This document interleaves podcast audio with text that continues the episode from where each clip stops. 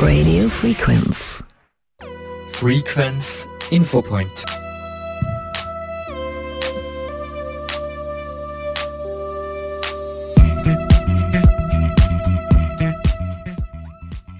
Liebe Hörerinnen und Hörer von Radio Frequenz, dem freien Radio Menstreue, aus den Studios in der Kulturhausstraße 9 begrüßt Sie am Mittwoch, den 6. September 2023, recht herzlich die Sarah Heigl und der Ernst Nussbaumer am Mikrofon.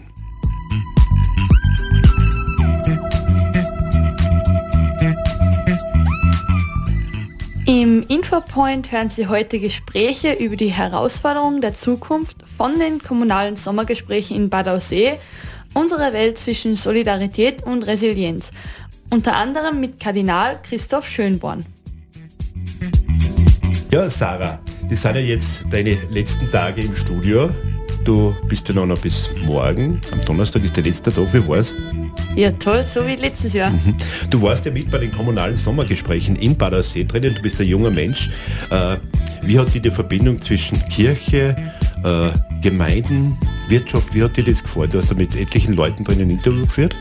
Also ich muss sagen, ich habe das sehr gut gefunden, vor allem weil, sage ich mal, das, das erste Mal war, dass ich zu einer Veranstaltung in dem Sinne äh, teilgenommen habe. Ja. Und ich denke, dass es ein guter, gutes Statement für die Gesellschaft sein könnte, wo man sieht, dass drei eigentlich sehr verschiedene Institutionen, die aber trotzdem viel mhm. bewirken in mhm. Österreich, zusammenarbeiten, ja. zeigt da sag mal, für Offenheit, für verschiedene Lösungsansätze, für welche Probleme auch immer und dass man sich vielleicht etwas daran ein Vorbild nehmen kann und nicht mit sage ich, Vorurteile anderen Menschen begegnen kann, sondern einfach offen mit jedem reden und jeder hat eine ganz andere Meinung, die oft selbst einen oft weiterbringt und andere Blickwinkel eröffnet, mhm. sage ich mal.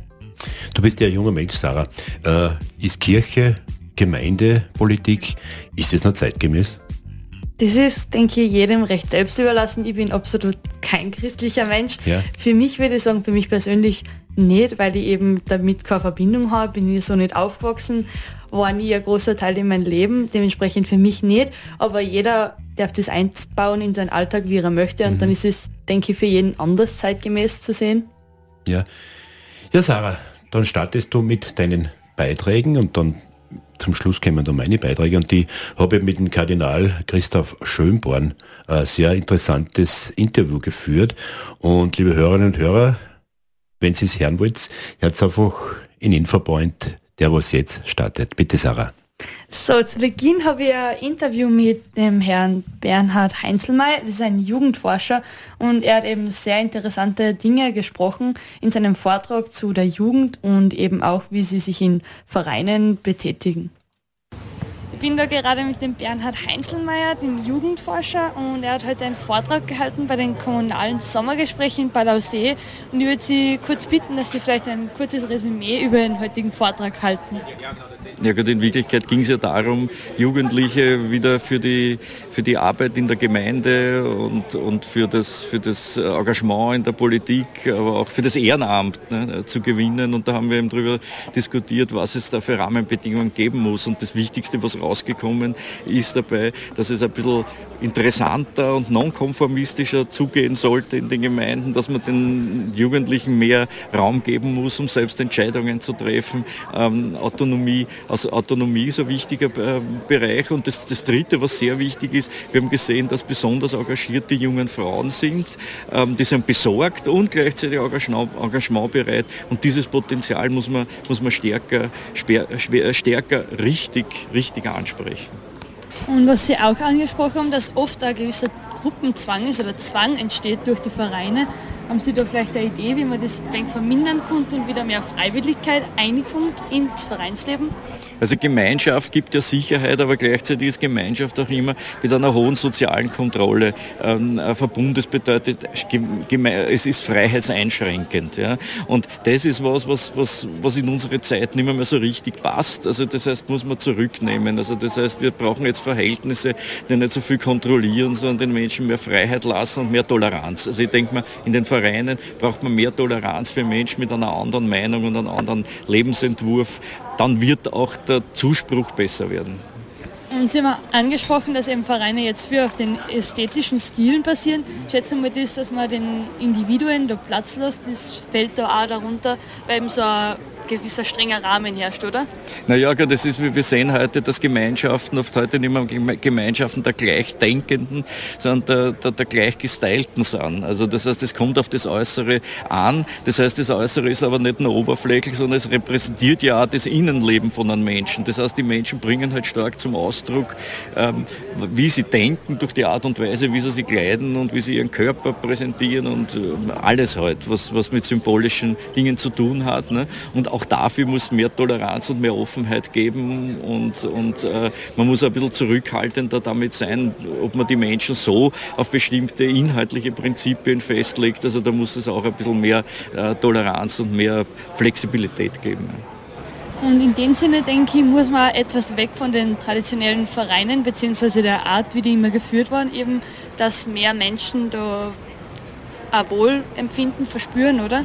Na sicher, ja. Also das, die, die alten patriarchalen Vereinsstrukturen, um das einmal wirklich beim Namen zu nennen, die sind wirklich überholt. Also da müssen sie auch die alten Patriarch, Patriarchen ein bisschen zurücknehmen und mehr Räume denen, denen geben, die man gewinnen wird. So wie das früher der Fall war, dass die Leute dorthin gegangen sind und sie unterworfen haben und fröhlich dabei waren. Also das gibt es heute nicht mehr, mehr. Also das heißt, man muss Macht umverteilen und an dem kommen wir nicht vorbei und bedanke mich recht herzlich für das Interview. Vielen Dank. Ich habe mich eben in meinen Interviews sehr auf die Jugend, sage ich mal, fokussiert. Eben deswegen das Interview mit dem Jugendforscher und im nächsten Interview spreche ich mit der Flora Schmudermeier, nämlich der Bundesschulsprecherin und sie erzählt einiges über ihren Werdegang als Bundesschulsprecherin und auch in dem Sinne etwas über die Politik und auch wie die Jugend heutzutage dem gegenübersteht. Ich bin da gerade mit der Bundesschulsprecherin, mit der Flora Schmudermeier. Und wir haben heute schon über das Thema Jugend und Politik geredet und möchten uns da vielleicht ein kurzes Statement zu dem einmal geben. Ich bin selber quasi in das Amt der Bundesschulsprecherin gekommen ähm, mit der Frage, Flora, interessierst du dich für Politik? Und ich habe Nein gesagt. Und ich glaube, das geht ganz vielen jungen Menschen so, dass Politik einfach ein riesig großes Wort ist, was in der Schule auch nicht wirklich aufgebrochen wird. Deswegen fordern wir auch immer noch politische Bildung als eigenes Pflichtfach. Ähm, und immer wieder merke ich, junges Engagement kommt vor allem von einem Wirkungsbereich. Das heißt durch ehrenamtliche Tätigkeiten, durch erste Mitwirkungen in der Gemeinde, in der Schule etc. etc. Und das geht eigentlich ganz schnell. Und kann es sein, dass da auch ein gewisser Angstfaktor ist vor der Politik, eben weil das so ein großes Wort ist? Ja, sicher. Politik fühlt sich sehr unerreichbar an ab und an, ähm, weil die politischen Entscheidungen, die werden getroffen, dann stehen sie in den Zeitungen, aber man spürt nicht immer die Auswirkungen davon. Aber wenn man die Auswirkungen spürt, und das hat man, glaube ich, sehr stark auch in der, in der Covid-Krise gemerkt, dann interessieren sich auf einmal immer mehr Schülerinnen und Schüler und auch junge Personen für die polit politischen Entscheidungen in unserem Land. Und wenn wir jetzt schon beim Thema Covid sind, und zwar die Matura wurde ja im ersten Jahrgang des Covid, sage ich mal, erleichtert, eben die 50-50-Regelung. Und im Prinzip, wenn man es im Nachhinein sieht, haben die eigentlich noch keine Nachteile gehabt dadurch, weil sie trotzdem zwölf Jahre bzw. 13 Jahre normale Schulbildung hatten. Was denken Sie, dass eigentlich jetzt die nachfolgenden Jahrgänge umso größere Erleichterungen haben müssten, oder?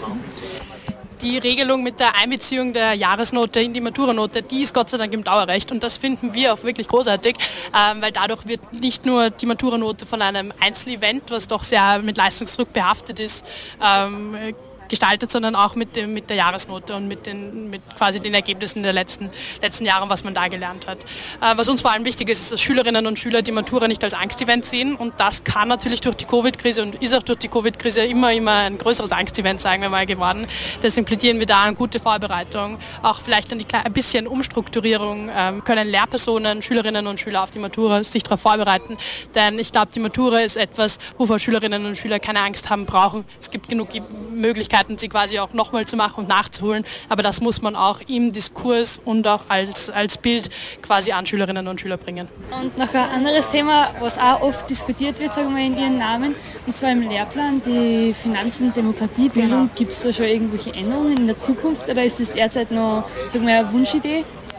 Sind zwei unserer fünf Schwerpunktforderungen in unserem Bundesschülerinnenvertretungsjahr und tatsächlich wurden in den Lehrplänen der Primarstufe, also der Volksschule und der Sekundarstufe 1, also NMS und, und Unterstufe, ähm, verstärkte Fokuspunkte auf Wirtschaft und Finanzbildung und auch Demokratie bzw. politische Bildung gelegt. Und es ist ja auch in den Lehrplänen drin, aber wir merken, es geht verhältnismäßig unter. Also wenn man sich anschaut, Geschichte und politische Bildung, so heißt das Fach in den meisten Schulen, wird mehr Geschichte als politische Bildung unterrichtet. Und da braucht es einfach ganz viel Inspiration inspirierende Lehrpersonen und das heißt, da liegt es auch ein bisschen an der Lehrpersonenaus- und Weiterbildung, dieses Ergebnis quasi auch zu erzielen und natürlich unser großer Wunsch nach politischer Bildung als eigenes Pflichtfach. Und zum Abschluss noch die Frage, Sie haben jetzt erst schon erwähnt, dass Sie nicht Politikerin werden möchten oder nicht in die Politik gehen wollen, aber haben Sie vor, dass Sie gesagt haben, dass Sie studieren werden, in der Hochschülerschaft tätig zu sein? Auch das nicht. Ich glaube, mein Wirkungsbereich lag in der Schülerinnenvertretung und da habe ich auch sehr, sehr viele spannende Persönlichkeiten und Erfahrungen ähm, treffen bzw. machen dürfen.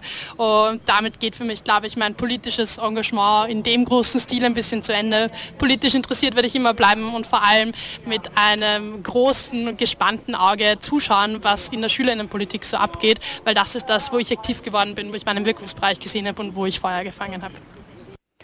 Das war eben das Interview mit Flora Schmudermeier, der Bundesschulsprecherin. Und ein Thema, das sie im Rahmen der Podiumsdiskussion noch angesprochen hat, ist, dass die Jugend oft die Nähe zur Politik sucht, mehr oder weniger, wenn eine kritische Lage auftritt. Sie hat zum Beispiel, sage ich mal, das Phänomen angesprochen, als eben die Corona-Krise gestartet hat und es klar war, dass es bald zu Schulschließungen kommen wird, ähm, hat sie erzählt, dass sie auf einer Schulskiwoche war und dann eben auf einmal alle ihre Klassenkollegen, auch die, die vorher weniger an Politik interessiert waren, plötzlich überall die Nachrichten gelesen haben, gefühlt minütlich die Zeit im Bild gecheckt haben und dadurch eben merkt man, dass oft die Jugend in Krisen eben schon auch bemerkt, dass es Notsituationen sind, wo dann eben auch die Politik mehr Nähe zur Jugend hat und dadurch ein größeres Interesse und auch mehr Engagement und Initiative ergriffen wird, in der Politik auch. Und im nächsten Interview habe ich mit der Staatssekretärin für Jugendangelegenheiten gesprochen. Entschuldigung, das ist nur eine Aufnahme von ihrer Podiumsdiskussion. Und zwar von der Claudia Plackholm eben, auch noch zum Thema Jugend, vor allem wie eben sich das Vereinsleben in Österreich entwickelt. Sie sind Jugendstaatssekretärin, Sie haben Ihre Kindheit und Ihre Jugend selbst in einer Gemeinde verbracht. Wir haben die Studie vom äh, Professor Einzelmeier gesehen, dass äh, etwas gemeinsam erleben, dass das nach wie vor für junge Menschen ganz besonders wichtig ist dass es sich allerdings ein bisschen verschoben hat. Also man macht das eher so im ganz geschützten Bereich, bei Familie und bei Freunden. Spüren Sie das? Oder haben Sie das auch in Ihrer Gemeinde gespürt, dass die Vereine ein bisschen zu kämpfen haben? Dass man sich gerne für Freunde und Familie engagiert? Dass es so ein bisschen schwieriger ist, wenn um das klassische Ehrenamt geht? Also zuallererst ein herzliches Willkommen auch von meiner Seite. Ich freue mich sehr, heute hier im Bad See mit dabei zu sein, bei ein bisschen Verspätung direkt vom Europäischen Forum Alpbach kommend. Ich sehe das sehr, sehr viel, wenn ich in ganz Österreich unterwegs bin und mit jungen Menschen spreche, dass junge Leute motiviert sind, vor allem auch motiviert fürs Ehrenamt sind. Und ich finde, das muss man auch, gerade nach diesen schwierigen Corona-Jahren, wie es jetzt so öfter gefallen ist, mehr in den Vordergrund erheben. Ich glaube, wir haben in Lockdown-Zeiten sehr, sehr stark gesehen, was passiert, gerade mit einer jungen Generation, wenn Ehrenamt nicht möglich ist, wenn ehrenamtliches, gesellschaftliches Zusammenkommen nicht möglich ist, was das auch mit der mentalen Gesundheit irgendwo für einen persönlich bedeutet, aber gleichzeitig natürlich auch für den Zusammenhalt im Ortsleben, in der Gesellschaft, über die Generationen hinweg, ist ja gerade das Vereinsleben, das den, ja, den Zusammenhalt wie nichts anderes in, einem, in einer Gemeinde spiegelt, unglaublich, unglaublich wichtig und äh, darum ich die jetzige Zeit einfach für ähm, ja, enorm herausfordernd, dass wir junge Menschen auch wieder dafür begeistern können, Verantwortung zu übernehmen, dass sie sich ehrenamtlich engagieren als Mitglieder in den unterschiedlichsten Vereinen und Organisationen, aber auch darüber hinaus Verantwortung übernehmen in Vorständen, in Funktionen. Und das imponiert, imponiert mir sehr, weil ich das doch sehr, sehr deutlich auch sehe, wenn ich in Österreich unterwegs bin, dass junge Menschen bereit sind, diese Verantwortung zu übernehmen und wir sind Weltmeister, was ehrenamtliches Engagement betrifft. Also ich möchte es nicht nur schlecht reden, dass wir ja, bequeme junge Menschen haben, die Work-Life-Balance voranstellen. Nein, es gibt genauso die Heldinnen und Helden des Alltags, die die Work-Ehrenamts-Balance voranstellen, die von klein auf gerade auch durchs Vereinsleben sozialisiert sind und die damit auch die Zukunft der Gemeinden sind, der Kommunen sind. Und da wird die riesengroße Herausforderung sein, dass wir diese jungen Menschen die das örtliche Zusammenleben prägen, weil sie in Vereinen engagiert sind, weil sie im Feuerwehrkommando sind, weil sie bei der Rettung sind, beim Musikverein und überall, dass diese auch eine Perspektive in der eigenen Gemeinde haben. Und das wissen wir, ist gerade die letzten Jahre enorm schwierig geworden durch gestiegene Wohnpreise. Die eigenen vier Wände zu schaffen, ist für viele junge Familien fast unmöglich dort, wo sie aufgewachsen sind. Das ist schon lange kein städtisches Problem mehr. Und ich glaube, das wird die drängende Herausforderung sein, dass wir die jungen Menschen, die motiviert sind, die bereit sind, auch weiterhin Verantwortung zu übernehmen, und das ist auch jeder Zweite, ab 14 Jahren in Österreich, dass diese jungen Menschen auch eine Perspektive in den Gemeinden haben, wo sie aufgewachsen sind und wo sie vielleicht einmal, ja, wenn sie Studium in die Stadt zieht, wenn sie längere Zeit im Ausland auf Montage sind, dann gerne ihre Wurzeln auch dort ausleben wollen. Und jetzt beim letzten Diskurs angekommen, ebenso noch von Claudia Plakholm zum Thema über die heutige Jugend, eben weil teilweise so eine negative Sichtweise auf die geworfen wird und ihre Meinung dazu. Und äh, möchte das unterstreichen, was unser Bundeskanzler aus der Dienst gesagt hat, äh, dass wir nicht von einer, dass wir aufhören sollen, unbedingt von einer letzten Generation zu sprechen. Wir sind die nächste Generation, die anpacken kann, die was verändern kann auf dieser Welt. Und wenn man, wenn man von der letzten Generation spricht oder von der Lost Generation sogar, wie es in Zeiten von Corona öfters der Fall war, von einer verlorenen Generation, dann nimmt man ja junge Menschen genau diesen Blick für die Zukunft. Und die Frau Bundesschulsprecherin, die Flora, hat es vorhin schon gesagt, also das Interesse an Politik ist ja sehr, sehr stark gestiegen ähm, in Zeiten von Corona. Es hat leider irgendwo auch diese Krise gebraucht und wir sehen das auch in Jugendstudien, dass äh, ich glaube 89 Prozent der jungen Menschen insgesamt ein Interesse für Politik haben. Also wir können uns generell nicht darauf hinausreden, dass junge Menschen nichts mit Politik zu tun haben wollen, wenn wir sie begeistern wollen für Teilhabe an der Demokratie und das beginnt bekanntlich in den Gemeinden. Sondern ich glaube, es muss ja auch irgendwo der Ton einladender werden. Der Ton macht die Musik und das ist genauso in der Politik auch so, wenn man ähm, und da, und da, müssen sie alle Parteien, egal ob in Regierungsverantwortung oder in, in, Opposition, auch an der Nase nehmen, dass dieser Ton und damit auch das Vertrauen in die Politik ein besseres wird.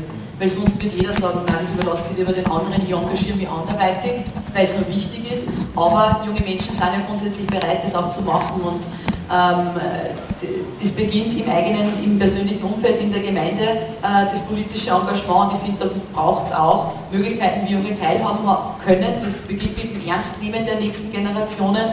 Gibt ja viele großartige Jugendbeteiligungsprojekte, die wir heuer auch erstmalig beim österreichischen Jugendpreis auszeichnen, wo es jetzt eine eigene Kategorie für kommunale Jugendprojekte auch gibt wo man junge Menschen ernst nimmt, wo man ihnen zuhört, wo man sie ja gleich einbindet, wenn es um die Umsetzung geht, also wo man sieht, wie unmittelbar und direkt auch Politik umgesetzt werden kann, wenn man sich eine Idee in den Kopf setzt, die man in der eigenen Gemeinde binnen weniger Monate meistens schon auf den Boden bringen kann. Es gibt nichts Schöneres als diese Erfolgserlebnisse in der Politik gleich einmal der nächsten Generation auch spüren zu lassen, weil es sind dann vermutlich diejenigen, die auch die Verantwortung in der Kommunalpolitik früher oder später auch übernehmen äh, und die man genau damit auch gleich mal mitreißen kann. Das war soeben unsere Staatssekretärin für Jugendangelegenheiten, Claudia Plakholm, eben zum Thema der heutigen Jugend. Und jetzt hören wir noch hinein in die Interviews, die mein Kollege Ernst Nussbaumer führte. Liebe Hörerinnen und Hörer, da ist der Ernst Nussbaumer und ich bin heute bei den kommunalen Sommergesprächen in Badersee und vor mir am Mikrofon, was mich ganz besonders freut, ist der Bürgermeister von Badersee, Bürgermeister Franz Frosch. Franz, was bedeuten diese kommunalen Sommergespräche für Bad Aussee? Ja, die kommunalen Sommergespräche finden bereits zum 18. Mal in Bad Aussee statt und haben sie äh, wirklich hochkarätigst entwickelt äh, von, von den Referenten her, von den Diskussionspartnern, von den Vortragenden, äh, aber auch von den äh, Teilnehmern, die die Chance nutzen, um wirklich die äh, Informationen führender äh, Leute einzufangen und natürlich als Multiplikator hinauszutragen.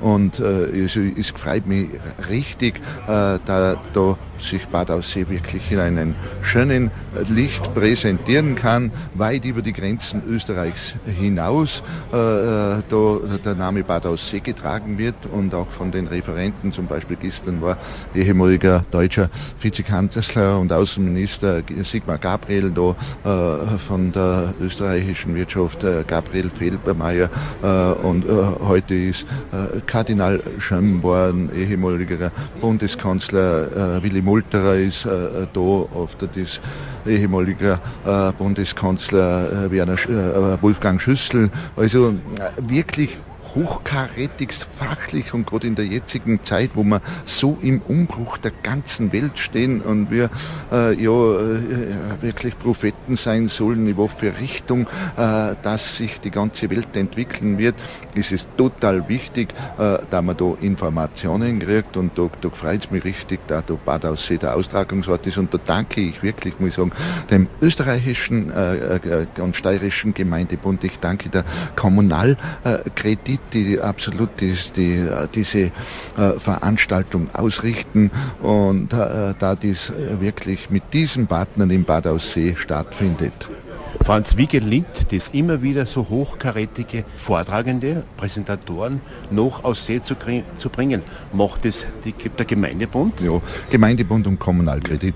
Darum ganz, ganz herzlichen Dank an diese Institutionen. Es ist ja wirklich sehr interessant, wenn man die Vorträge anhört und was ich beim ersten Vortrag gehört habe, dass du fürs Wetter zuständig bist. Daher stimmt das? Nein, ich, sage, ich bin für alles zuständig. Ich bin sehr glücklich, äh, äh, dass das Wetter schön ist. Oft bin ich auch zuständig, aber ich bin auch zuständig, wenn das Wetter schlecht ist. Bist dann auch du schuld. ja, so ist das. Ja, Franz, was wünschst du für die nächsten kommunalen Sommergespräche? Das Thema Klima wird ja immer mehr und immer äh, besitzergreifenden Verein, wenn man so jetzt verfolgt, die letzten Zeit, aber uns, die Unwetter und, und, und. Was denkst du darüber? Wie wird das weitergehen?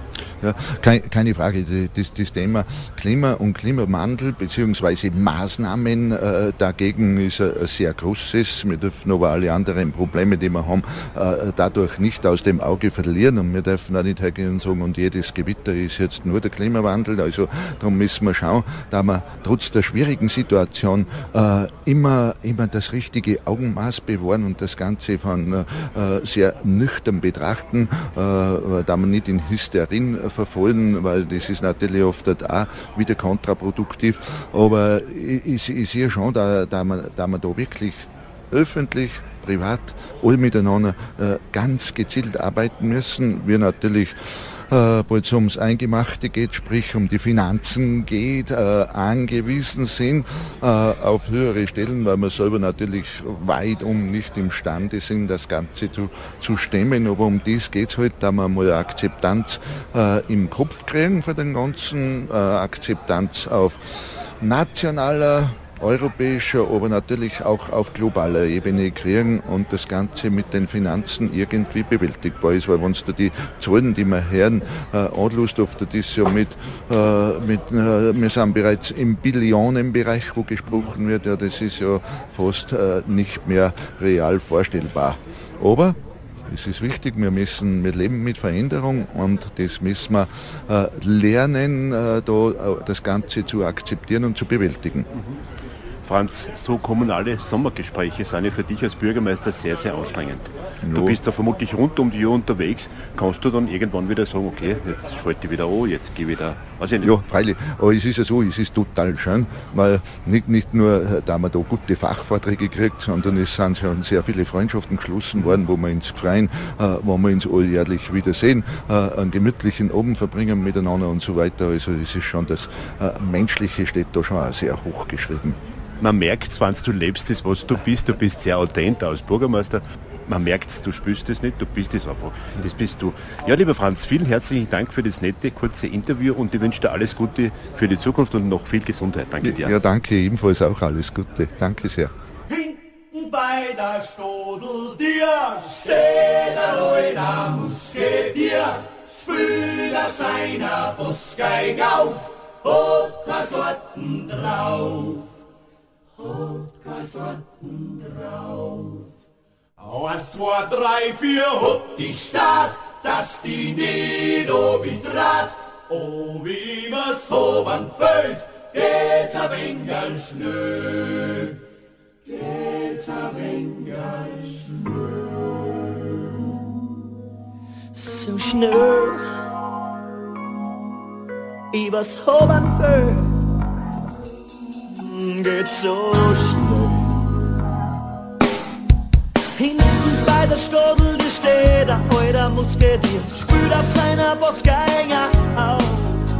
Und noch einer halben Stunde fällt ihm ein, ja, ja, und ja gar kein Sorten drauf. Kramer in grad wieder schmied ihn so viel auf davon. Der Lehrer schwitzt und singt für zwei, oh, oh.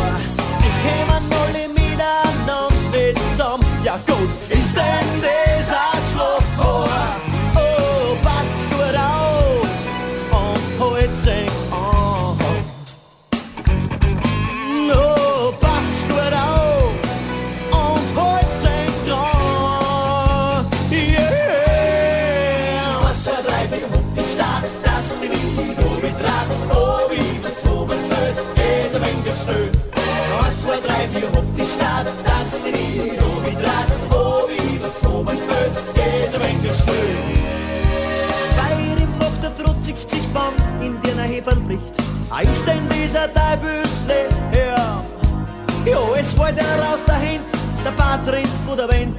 Zwingen so ein Scherm. Ja, der Louis, der ist gesund, Speicherli schaut kugelrund, eine halbe unterstützen am Tisch.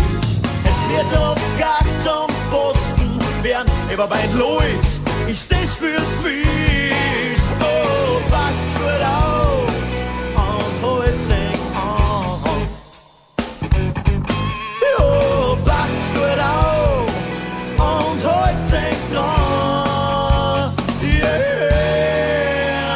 drei, vier, hopp, die Stadt, das die Liebe mit Rad. Oh, wie was oben fällt, geht's ein wenig schnell. Was zwei, drei, vier, hopp, die Stadt, das die Liebe mit Rad. Oh, wie was oben fällt, geht's ein wenig schnell. Was zwei, drei, vier, hopp, die Stadt, das die Liebe mit Rad. Oh, wie was oben fällt, geht's ein wenig schnell. Oh,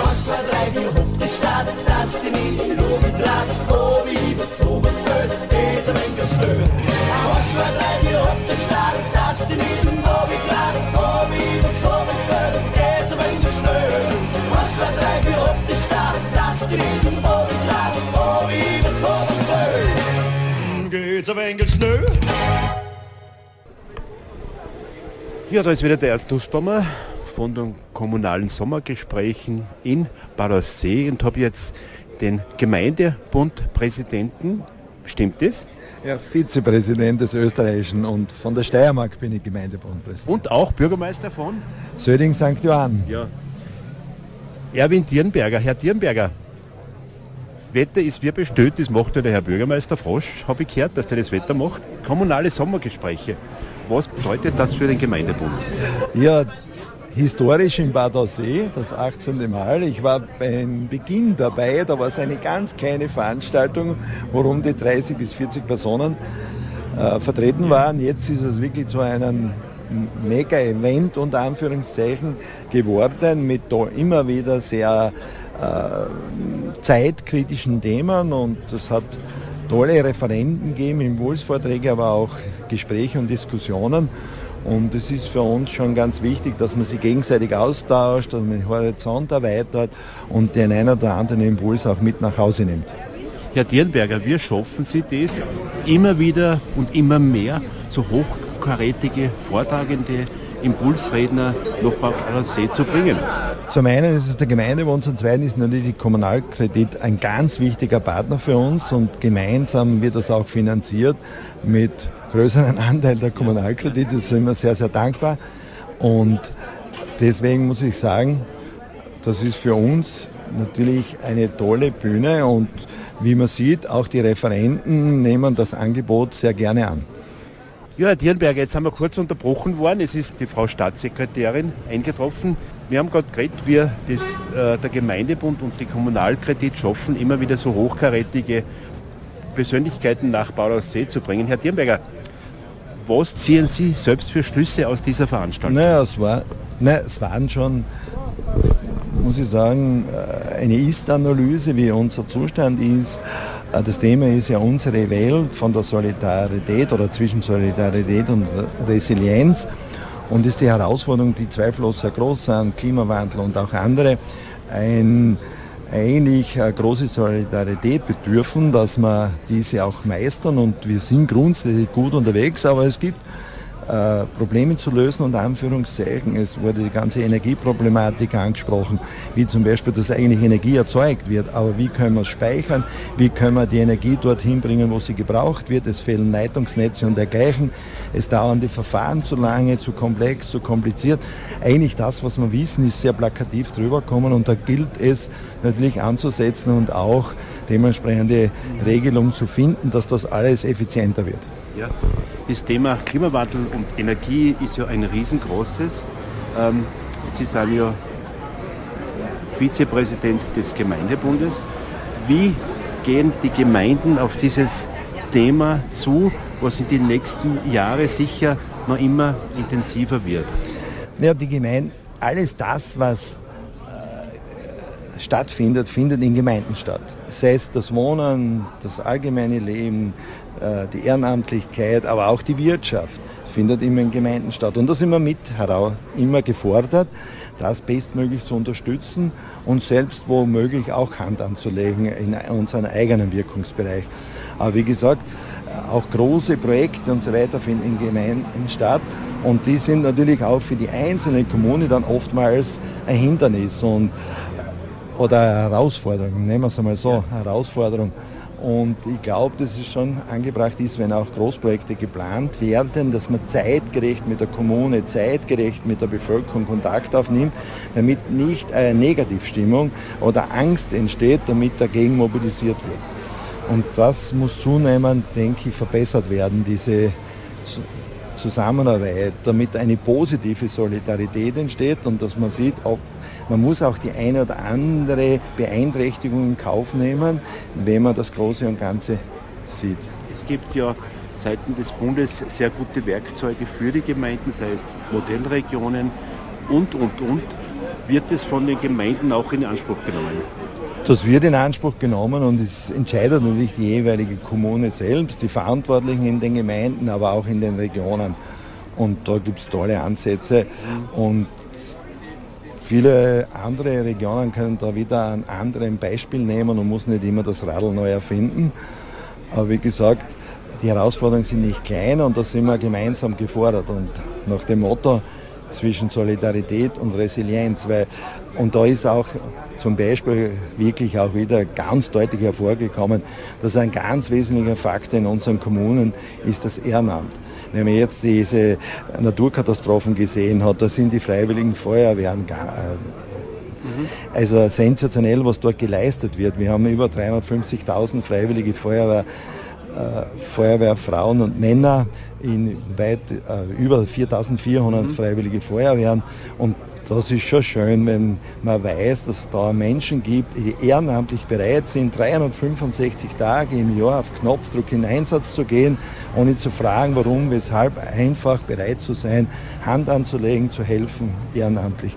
Und das gilt natürlich auch für andere ehrenamtliche Vereine, Musikvereine, Sportvereine, wo solidarisch zusammengearbeitet wird, wo der Jugend Werte vermittelt werden, neben natürlich den Ursächen, sei es jetzt sportliche Betätigung, musikalische Betätigung und dergleichen, äh, dass da diese Werte auch dazu beitragen, dass unsere Gesellschaft resilient und widerstandsfähig bleibt. Ja, das Ehrenamt ist sicher sehr, sehr wichtig und wenn man sieht mit den Unwetter und und und, wie die Feuerwehren wirklich Gewehr bei Fuß stehen auf Knopfdruck, wie, Knopfdruck, wie Sie gesagt haben, das ist schon sehr, sehr äh, bewundernswert und zeugt davon, großer Hilfe für die Bevölkerung. Ja, Herr Dierenberger, ich wünsche Ihnen noch einen wunderschönen Verlauf dieser kommunalen Sommergespräche und vielleicht einen Wunsch an die Zukunft von Ihnen. Bad Aussee ist ein wunderschöner Ort und dass wir in Zukunft auch wieder hier zu Gast sein dürfen und dass unser wunderschönes Land, sei es jetzt die Steiermark, sei es auch Österreich, wirklich auch in Zukunft so lebenswert bleibt, wie es jetzt ist. Ja, vielen herzlichen Dank und alles Gute für die Zukunft. Dankeschön. Ich danke auch sehr herzlich und ein herzliches Grüß Gott.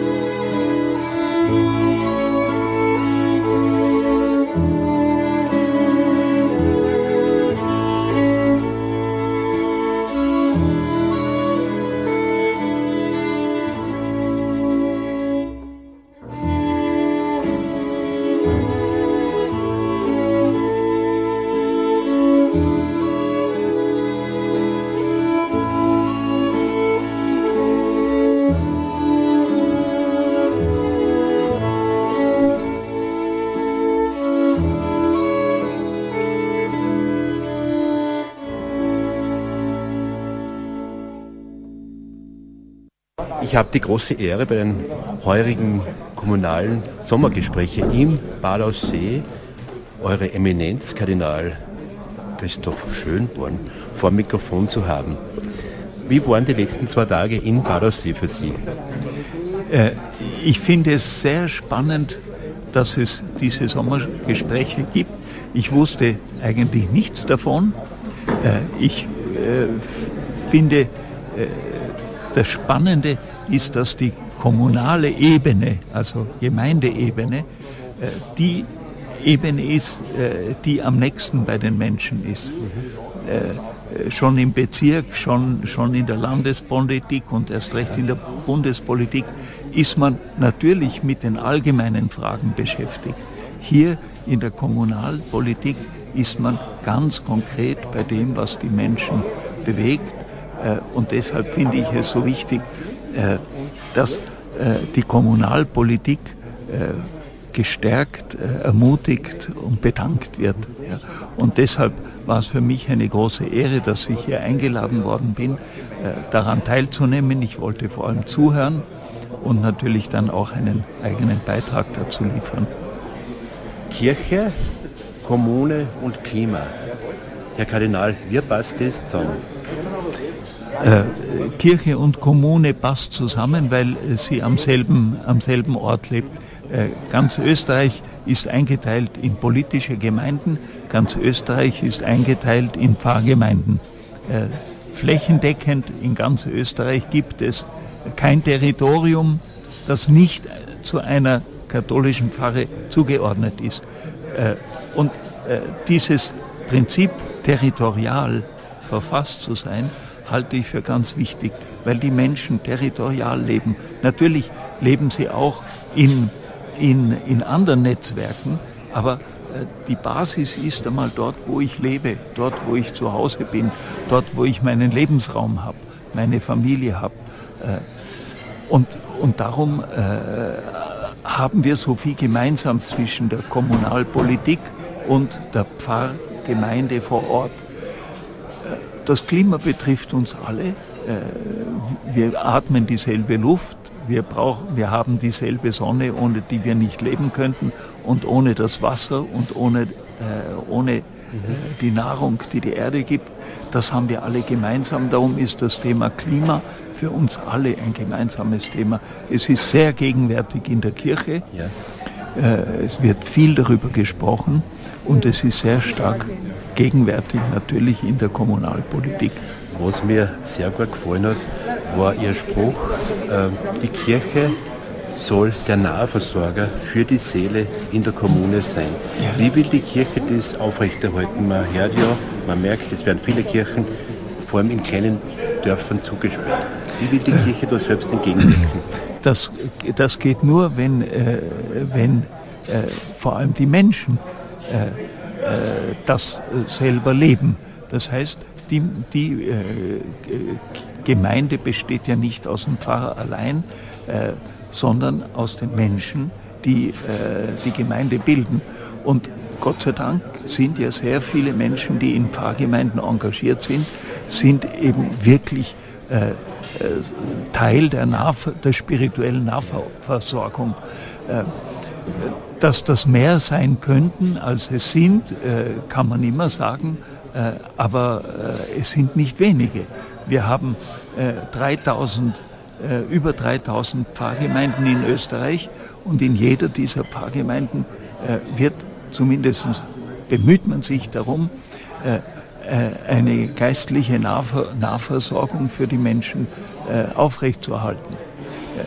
Äh, ich glaube, dazu braucht man nicht nur den Stephansdom in Wien sozusagen als das ganz große Angebot, sondern da brauchen wir auch die kleine Kapelle, auch das Marterl am Wegrand, auch, auch alles das, was uns daran erinnert, äh, dass wir nicht alleine auf dieser Welt sind, dass Gott da ist und dass wir, er uns nahe ist. Äh, und das ist, das ist Nahversorgung. Nahversorgung für die Seele, hört sich wirklich ganz spannend und interessant an. Was mir auch noch sehr, sehr gut gefallen hat, war Ihre Aussage, lass Hirn für alle regnen. Das ist, mir, das, ist mir, äh, das ist mir spontan eingefallen in einem Fernsehinterview. Äh, und das ist eine Bitte, die, die ich wirklich an Gott, an Gott richte. Wir brauchen nicht nur Glauben, wir brauchen auch Hirn. Wir brauchen unseren Verstand, den Gott uns gegeben hat. Äh, und der uns hilft, uns zu orientieren im Leben. Und, und wir brauchen den Glauben und das Vertrauen äh, auf Gott und, für, und zueinander. Äh, sonst geht, sonst, sonst geht das Leben nicht. Ja, Eure Eminenz, Herr Kardinal Christoph Schönborn, ich wünsche Ihnen viel Gesundheit. Bleiben uns, uns gesund. Vielen herzlichen Dank. Herzlichen Dank, auch alles Gute und Gottes Segen. Danke.